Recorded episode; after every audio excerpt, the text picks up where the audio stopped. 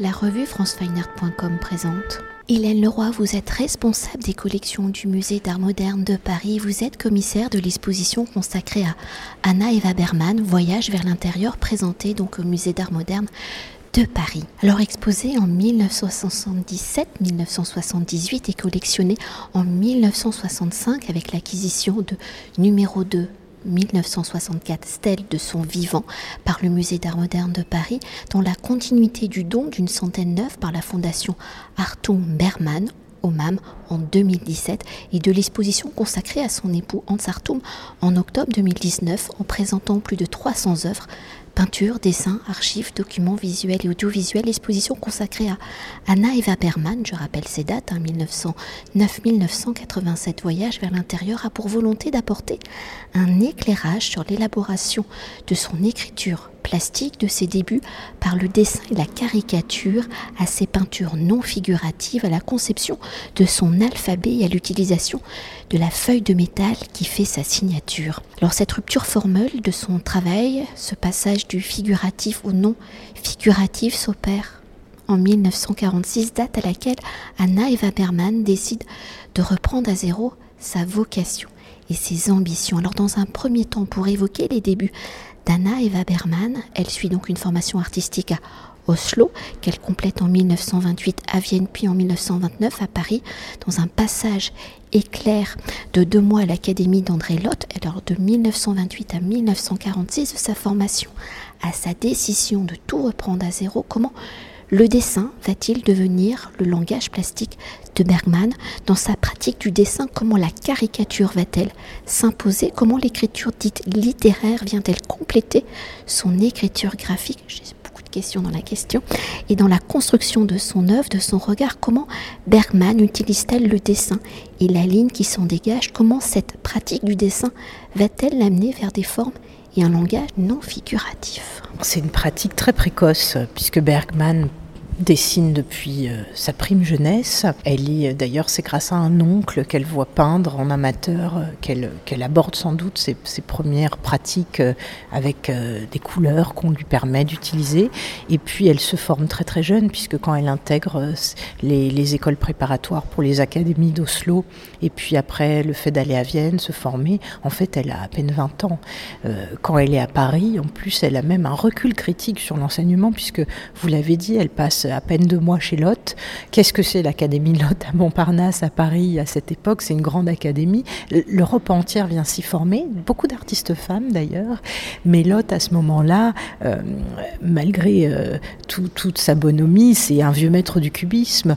Et le cubisme des années 30, c'est déjà une fin de cubisme. Donc Bergman, elle perçoit ça. Et euh, ça l'intéresse, ça la rase en fait, hein, pour, pour ainsi dire. Mais ce qu'il faut retenir, c'est qu'à ce moment-là, elle est quand même dans ce milieu des artistes de l'Europe entière qui viennent à Paris. En fait, ils viennent aussi se fréquenter, échanger, et c'est bien sûr ce qui va être fondamental, c'est surtout la rencontre avec Artung, qui, qui n'est pas alors un peintre connu, mais qui est déjà un jeune peintre passionné et très intéressé par l'abstraction. Donc euh, finalement, cette, cette, formation, euh, cette manière de travailler, d'être, de s'intéresser à l'art de son temps, c'est ça qui va structurer le fait que, en plus, elle est depuis toujours elle a ce talent de dessinatrice très précoce et un don particulier sur lequel il faut vraiment s'arrêter, qui est ce don d'observation. Alors ça, on le voit quand on feuillette ses carnets, quand on regarde ses dessins. Elle a une manière de caricaturer. D'ailleurs, elle-même, une des premières euh, petites séries qui est, dans le catalogue de l'exposition, vous le verrez, c'est une, une, petite scénette en huit vignettes. C'est la vocation d'artiste. Donc en fait, c'est la vocation de Bergman. Mais alors, c'est hilarant parce qu'elle se représente sous la forme d'un petit peintre qui se lance dans la voie d'être un grand artiste. Et c'est déjà une sorte d'auto critique euh, euh, de caricature d'elle-même et de son futur parcours. Donc elle a très tôt cette, cette pratique. Je pense aussi que c'est euh, en dehors d'elle, c'est quelque chose que pratiquent beaucoup d'artistes hein, du début du siècle en fait. Euh, D'abord parce que tous ces artistes, avant d'être connus, ils doivent manger. Hein. On sait que, euh, que, que Gris, que beaucoup d'artistes modernes ont été des caricaturistes pour des grands journaux, des grands journaux qui, sont, qui viennent de l'assiette au beurre, du charivari. En fait, on est dans cette tradition du dessin de presse. Et Bergman, elle s'intègre dans cette tradition parce que c'est aussi quelque chose qui est très prégnant à son époque. D'ailleurs, vous parlez de presse, mais parce que j'évoquais aussi ce rapport à l'écriture, mais elle va être aussi journaliste. Tout à fait. Elle ne fait pas qu'illustrer et donner des dessins pour la presse. Elle, elle-même, elle écrit des articles qu'elle illustre de ses dessins. Et elle écrit des articles chroniqués, c'est-à-dire que euh, donc c'est pour des, suppléments pour des grands quotidiens norvégiens, notamment. En fait, elle euh, se sert de ses expériences, elle raconte ses séjours, mais elle les transforme d'ailleurs en accentuant des traits d'humour. C'est ce qui fait qu'on les lit aujourd'hui, c'est hilarant. Euh, en partant de ce qu'elle a vécu, elle en fait une expérience à partager en, accentuant les traits, et donc elle fournit à la fois des sortes de caricatures sociologiques du tourisme perdu à Minorque ou du touriste perdu sur la côte d'Azur, qui est l'expérience de Anna Eva Bergman en villégiature dans ses, et en convalescence aussi d'ailleurs, dans ces contrées. Donc moi je dis que c'est du journalisme gonzo avant l'heure, parce qu'en fait c'est ce journalisme où l'expérience du journaliste sert euh, en fin de compte à la rédaction de l'article. Et elle, elle illustre avec cette cette technique qu'elle élabore incroyable de faire des personnages en une seule ligne, euh, un peu dynamisés par des touches de couleur et qui, qui, qu'on voit nulle part ailleurs à ce moment-là, qui est bien distinct d'autres dessins qu'elle fait euh, beaucoup plus euh, aboutis, beaucoup plus détaillés, beaucoup avec des détails beaucoup plus, on va dire, organiques ou biologiques. Et là, il y a ces dessins de presse qui sont une sorte de synthèse où, sa ligne s'autonomise complètement. Donc, il y a un très beau texte du catalogue de Bertrand Tillet il analyse, il part de cette ligne jusqu'aux lignes abstraites de, ces fameuses montagnes en, une ligne. Et ça, je pense qu'on peut aussi dire que c'est la maîtrise, c'est-à-dire la sûreté de la main de l'artiste qui, qui tellement connaît son, son art et sa pratique qu'il ne tremble pas. Et alors on va revenir à cette fameuse date de 1946. Enfin, elle est fixée, mais on sait que dans le temps long, c'est progressif et à la décision euh, d'Anna Eva Berman de tout reprendre à zéro. Quelles sont les circonstances justement de cette décision dans ce joie de reprendre tout à zéro? Comment la peinture et la forme non figurative de celle-ci seront-elles les éléments de ces réflexions picturales? Quels sont les éléments justement qui vont l'amener à faire ses choix? Parce qu'au final, c'est 20 ans de réflexion. Alors c'est vrai que c'est un travail par étapes. Le fait de repartir à zéro après la guerre chez beaucoup d'artistes, ça a même fait l'objet d'une grande exposition à Lyon il y a quelques années, c'est aussi le fait de, voilà, de passer un peu cette épreuve, d'essayer de retrouver un peu d'humanité.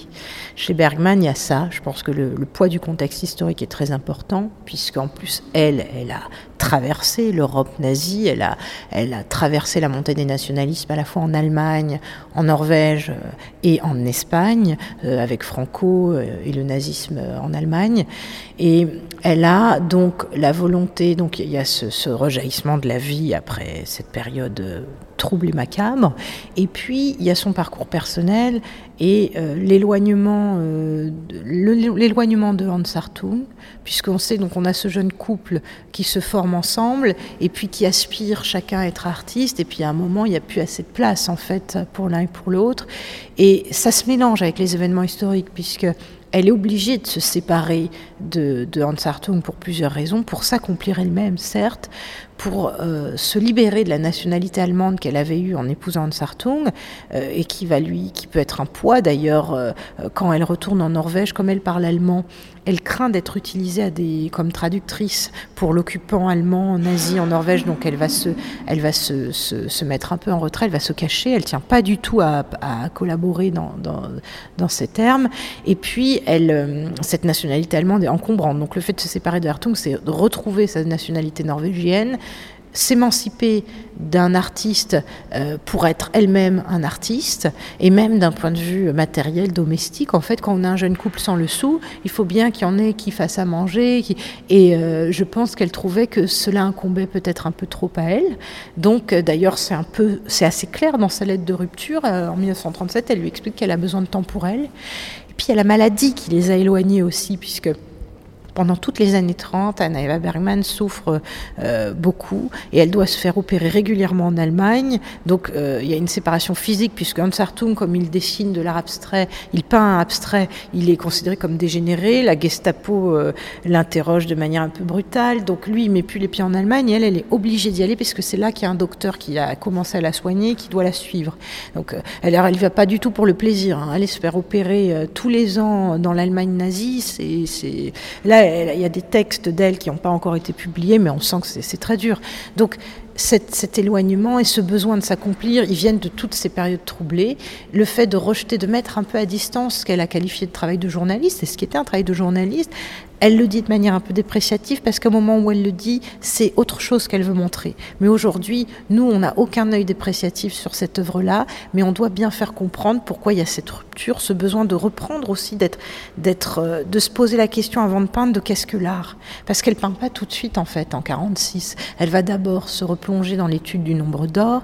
Elle va regarder les maîtres dans les livres. Elle va travailler. Elle va elle va, euh, elle va s'inspirer du nombre d'or, donc cette loi géométrique qui vient de l'Antiquité et qui, euh, détaille un peu les, les, proportions qui font que euh, les œuvres d'art sont belles et harmonieuses. Donc elle, elle va creuser tout ça à fond elle va écrire beaucoup. Alors, elle noircit ses, carnets de réflexion philosophique qui, vont, qui sont après bonnes à lire pour toute la fin de sa carrière et de sa vie. Et elle, là, elle pose un peu les jalons de sa théorie. Et c'est seulement après qu'elle reprend ses pinceaux. Mais ayant maturé tout ça, donc mis plus d'une vingtaine d'années, elle va très vite trouver le succès parce qu'elle aura atteint une certaine forme euh, déjà d'aboutissement. Bon, évidemment, son œuvre va évoluer jusqu'à la fin des années 80, mais quand elle devient peintre, elle l'est pour de bon. Et puis, euh, elle est déjà, d'ailleurs, elle est déjà reconnue, exposée à ce moment-là. Et justement, pour poursuivre sur l'élaboration de l'écriture picturale d'Anna Eva Bergman, la nature, ses formes sont essentielles où les éléments du paysage sont au cœur de l'élaboration de son alphabet non figuratif. Alors dans cette abstraction, parce que je le nomme quand même, comment la présence du paysage se formalise-t-il? Quels sont les éléments de cette nature du paysage qui permettent à Bergman de construire son alphabet Et pourquoi Anna Eva Bergman préfère-t-elle parler de non figuratif et non d'abstraction? Parce que ses œuvres ne sont jamais complètement détachées du réel. Ça l'est souvent de manière symbolique et parfois très géométrique. Donc je conçois qu'on puisse avoir du mal à distinguer euh, les formes naturelles. Euh, là, on est euh, face à des rochers sauvages des années 80 qui sont très rectangulaires, donc on, a, on pourrait se dire, oh l'idée du rocher, elle est loin. En fait, dans toute son œuvre, dès le départ, il y a toujours une référence à un élément et qui est un élément de la nature. Donc c'est pour ça qu'elle-même, elle parle avec raison d'art d'abstraire, parce qu'elle, c'est la manière dont elle va symboliser, dont elle va partir du réel pour arriver vers quelque chose qui est presque formellement assez détaché de la description de la nature et des choses, mais euh, qui a un lien, et, ce lien devient souvent euh, symbolique, euh, parce que ce qu'elle ce qu'elle veut arriver à nous faire sentir, et je pense qu'elle le, réussit avec brio, c'est d'être parfois dans la sensation du paysage. Alors quand je dis dans la sensation du paysage, c'est parce que on doit avoir l'impression, par exemple, qu'on est euh, dans le grand nord de la Norvège, en train de regarder un lac euh, qui miroite euh, éclairé la nuit par une clarté lunaire. Et euh, ça, ça va être une peinture sur laquelle on va distinguer seulement quatre couleurs différentes et des formes géométriques. Et pourtant, on peut avoir la perception qu'on est en train de contempler un lac éclairé par la lumière de la lune. Donc c'est c'est ça qu'elle arrive à traduire et, et, je pense que ça c'est ça c'est très très important et, et donc c'est important de faire ce distinguo et en même temps c'est aussi naturel de la classer. Et c'est ce qu'a fait l'histoire de l'art de manière un peu maladroite mais parce que c'est important de pouvoir catégoriser. C'est comme ça qu'on peut aussi comprendre l'évolution de, de l'histoire de l'art n'est pas linéaire en fin de compte. On s'en rend compte quand on revoit des artistes comme ça. C'est normal elle a été beaucoup montrée en son temps avec des artistes abstraits euh, notamment les artistes de l'école de Paris et quand même une dernière chose pour évoquer la matérialité des œuvres picturales d'Anna Eva Berman et de ses feuilles de métal qui font donc sa signature. Dans sa recherche de formes non figuratives, comment la feuille de métal va-t-elle devenir l'une des matérialités de ses réflexions picturales? Comment transforme-t-elle ce métal en matière picturale dans cette matérialité? Comment l'icône, l'enluminure, donc ces références à l'histoire de l'art, ont-ils été des sources de réflexion pour Bergman et à travers les propriétés et je vais les citer, hein, de l'or, de l'argent, du plomb, de l'étain, du bronze, de l'aluminium, du cuivre, du bismuth. Comment Anna Eva Berman explore-t-elle cette gamme chromatique? Comment les combine-t-elle, les juxtapose-t-elle Comment cette matérialité métallique fait-elle écho au paysage, à cette nature qui sont à l'origine de l'élaboration de son alphabet de forme? C'est la volonté, je pense, de, traduire la lumière. C'est très fort parce qu'il y, a les deux dimensions. Il y a la dimension sacrée, elle est très importante pour Bergman. Hein. Elle a dit que on pouvait, il fallait regarder l'art comme et son art en particulier euh, comme si on entrait dans une cathédrale. Donc c'est la dimension du sacré qui est omniprésente dans son œuvre. C'est quelqu'un de très spirituel, Bergman. Et aussi, il y a cette volonté, parce qu'elle a été absolument fascinée, et à raison, par les effets de la lumière qu'elle a pu observer au Grand Nord quand elle a voyagé en 1950 et en 1964. Elle a fait le voyage jusqu'au Cap Nord, donc c'est vraiment l'extrémité la plus au nord de la Norvège, mais aussi l'expérience de la lumière du Sud qu'elle a côtoyé toute sa vie hein, avec le fait de s'installer à Minorque, au Baléares. Euh, puis après en Espagne, en Andalousie, évidemment les nombreux séjours sur la côte d'Azur, en gros la Méditerranée, donc ce soleil du sud, cette lumière du sud qui évidemment depuis toujours inspire et fascine les artistes. Donc elle a ce tropisme nord-sud et cette lumière, que ce soit celle du nord ou du sud, pour la retranscrire, pour la faire vibrer en fin de compte, mais c'est le même euh, matériau que le matériau qui exprime une dimension sacrée dans l'histoire de l'art, ça va être l'or, euh, le métal. Alors en fin de compte, elle va pas si souvent que ça utiliser la feuille d'or. Parce que Berman, c'est quelqu'un qui expérimente sans cesse et elle met évidemment les moyens au service de, de, sa production. Et même si elle étudie très précisément, avec d'ailleurs un spécialiste de ça, Christian Lang, et puis des, archéologues, elle va visiter les églises de Norvège dans lesquelles il y a des retables médiévaux où on voit ces dorures, cette pratique de la dorure qui est, qui est une technique euh, traditionnelle depuis, euh, depuis très longtemps et depuis notamment le Moyen Âge. Elle l'étudie, elle la pratique c'est une dorure euh, classique, mais elle va sans arrêt l'expérimenter, l'améliorer.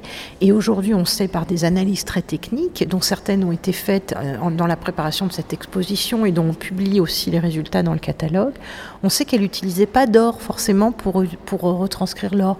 Dans la première peinture de Bergman à l'or, en fait, on a trouvé surtout du laiton. Et euh, la plupart des, effets argentés qu'on voit dans ces tableaux sont obtenus avec de la feuille d'aluminium. L'aluminium s'oxyde moins que l'argent, donc elle va beaucoup l'utiliser. Et puis elle-même, elle dit qu'elle utilise la feuille de métal comme un pinceau. Ça veut dire qu'elle va pas simplement euh, l'utiliser comme finition pour, pour faire briller les tableaux. Non, en fait, souvent, d'abord le fond est très travaillé, il est très coloré pour euh, pouvoir réchauffer le métal par transparence. Et puis par-dessus la feuille, la feuille qu'elle utilise comme un matériau, elle va parfois la déchirer donc pour faire apparaître des, sortes de structures dans, les œuvres qu'elle représente. Elle va la déchirer, puis elle va la recouvrir de peinture, elle va la recouvrir de glacis ou de vernis coloré, qui en transparence vont, vont faire miroiter la, la, feuille et l'usage du métal. Donc c'est quelque chose qui devient, voilà, en fait, elle parle, elle dit qu'elle l'utilise comme un pinceau, c'est vrai, comme une matière picturale, qu'elle travaille, qu'elle maîtrise, euh, qu'elle va sans cesse renouveler, en utilisant aussi euh, c'est une des premières à utiliser des peintures euh, euh, synthétiques, acryliques, après avoir beaucoup travaillé avec la tempéra. Et, donc voilà. Et en fin de compte, il faut savoir que c'est un travail qui doit se faire dans la vitesse. Elle va très vite. Hein. On, on, la voit, on a grâce à une archive filmée, on la voit travailler dans son atelier. Et en fin de compte, ces tableaux sont faits très vite, mais après avoir été très minutieusement dessinés, cherchés, les, dessins de Bergman, dont quelques exemplaires sont feuilletés là sur des écrans et dans les vitrines de l'exposition, permettent de comprendre les, heures d'élaboration qui viennent avant en fait qu'elle puisse tremper ses pinceaux et prendre ses feuilles de métal à main nue elle les prend à main nue, alors que on sait, les gens qui travaillent à la dorure savent que c'est très compliqué de manipuler des CD, c'est un élément très volatile, et elle est tellement familière après des décennies d'utilisation, dans les années, la fin des années 70, on peut la voir prendre à main nue cette, cette matière vivante et la plaquer sur, sur ses toiles. Et peut-être quand même évoquer une dimension importante de son œuvre ce geste du dessin, du trait, c'est aussi l'importance de la gravure. Tout à fait. La gravure, c'est un art euh, qu'elle maîtrise à la perfection. Toutes les techniques, que ce soit les techniques euh, taille dure, hein, donc la gravure sur cuivre, la gravure même sur, sur zinc, et puis les techniques euh, plus douces comme la lithographie.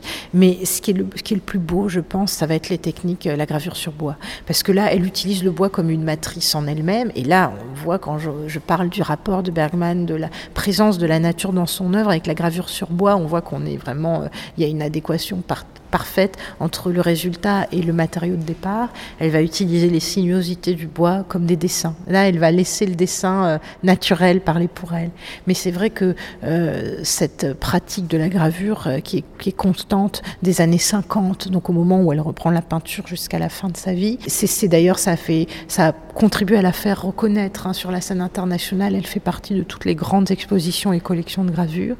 Et là, on voit que l'aboutissement du trait est, aussi très sûr, mais aussi les coloris, puisque là aussi, paradoxalement, la feuille d'or, en fait, l'or est présent parce qu'on peut tirer des gravures à l'or, comme, comme parfois certaines photographies. Et, euh, là, elle s'en donne à cœur joie hein, pour, euh, pour faire ressentir. Et donc, c'est pour ça que finalement, ces gravures peuvent se voir comme ces peintures. Et normalement, j'ai encore une dernière question pour conclure notre entretien et pour mieux appréhender l'évolution de l'élaboration de l'écriture picturale d'Anna Eva Berman. Tout simplement, comment avez-vous construit et articulé l'exposition? D'une manière chronologique oui, très simplement, d'une manière chronologique. Ce qui était très important, c'était de bien montrer dès le départ cette partie de l'œuvre qui est beaucoup moins connue parce qu'elle a quasiment été jamais exposée. Beaucoup de dessins de Bergman sont totalement inédits.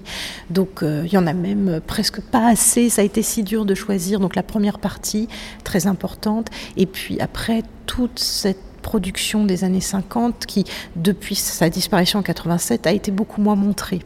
Et bien sûr, on a laissé de la place pour les grandes œuvres de la fin qui sont sublimes, mais c'est cette partie-là qui, pour peut-être les gens qui connaissent déjà, est la plus connue. Donc, on a articulé ça chronologiquement, mais on a accordé une place très particulière à ça, ces années 50, le début des années 30, et puis évidemment un focus sur les techniques. C'est important que le public comprenne comment elles travaillent, puisque sinon, on, peut se poser beaucoup de questions hein, face à cet usage de la feuille de métal. C'est quand même tellement original dans l'art du XXe siècle. Et, puis laisser voir ces gravures qui sont aussi tellement belles, tellement qui, vaudrait, qui, qui méritent une exposition à elles seules. Merci beaucoup. Avec plaisir. Cet entretien a été réalisé par franceweiner.com.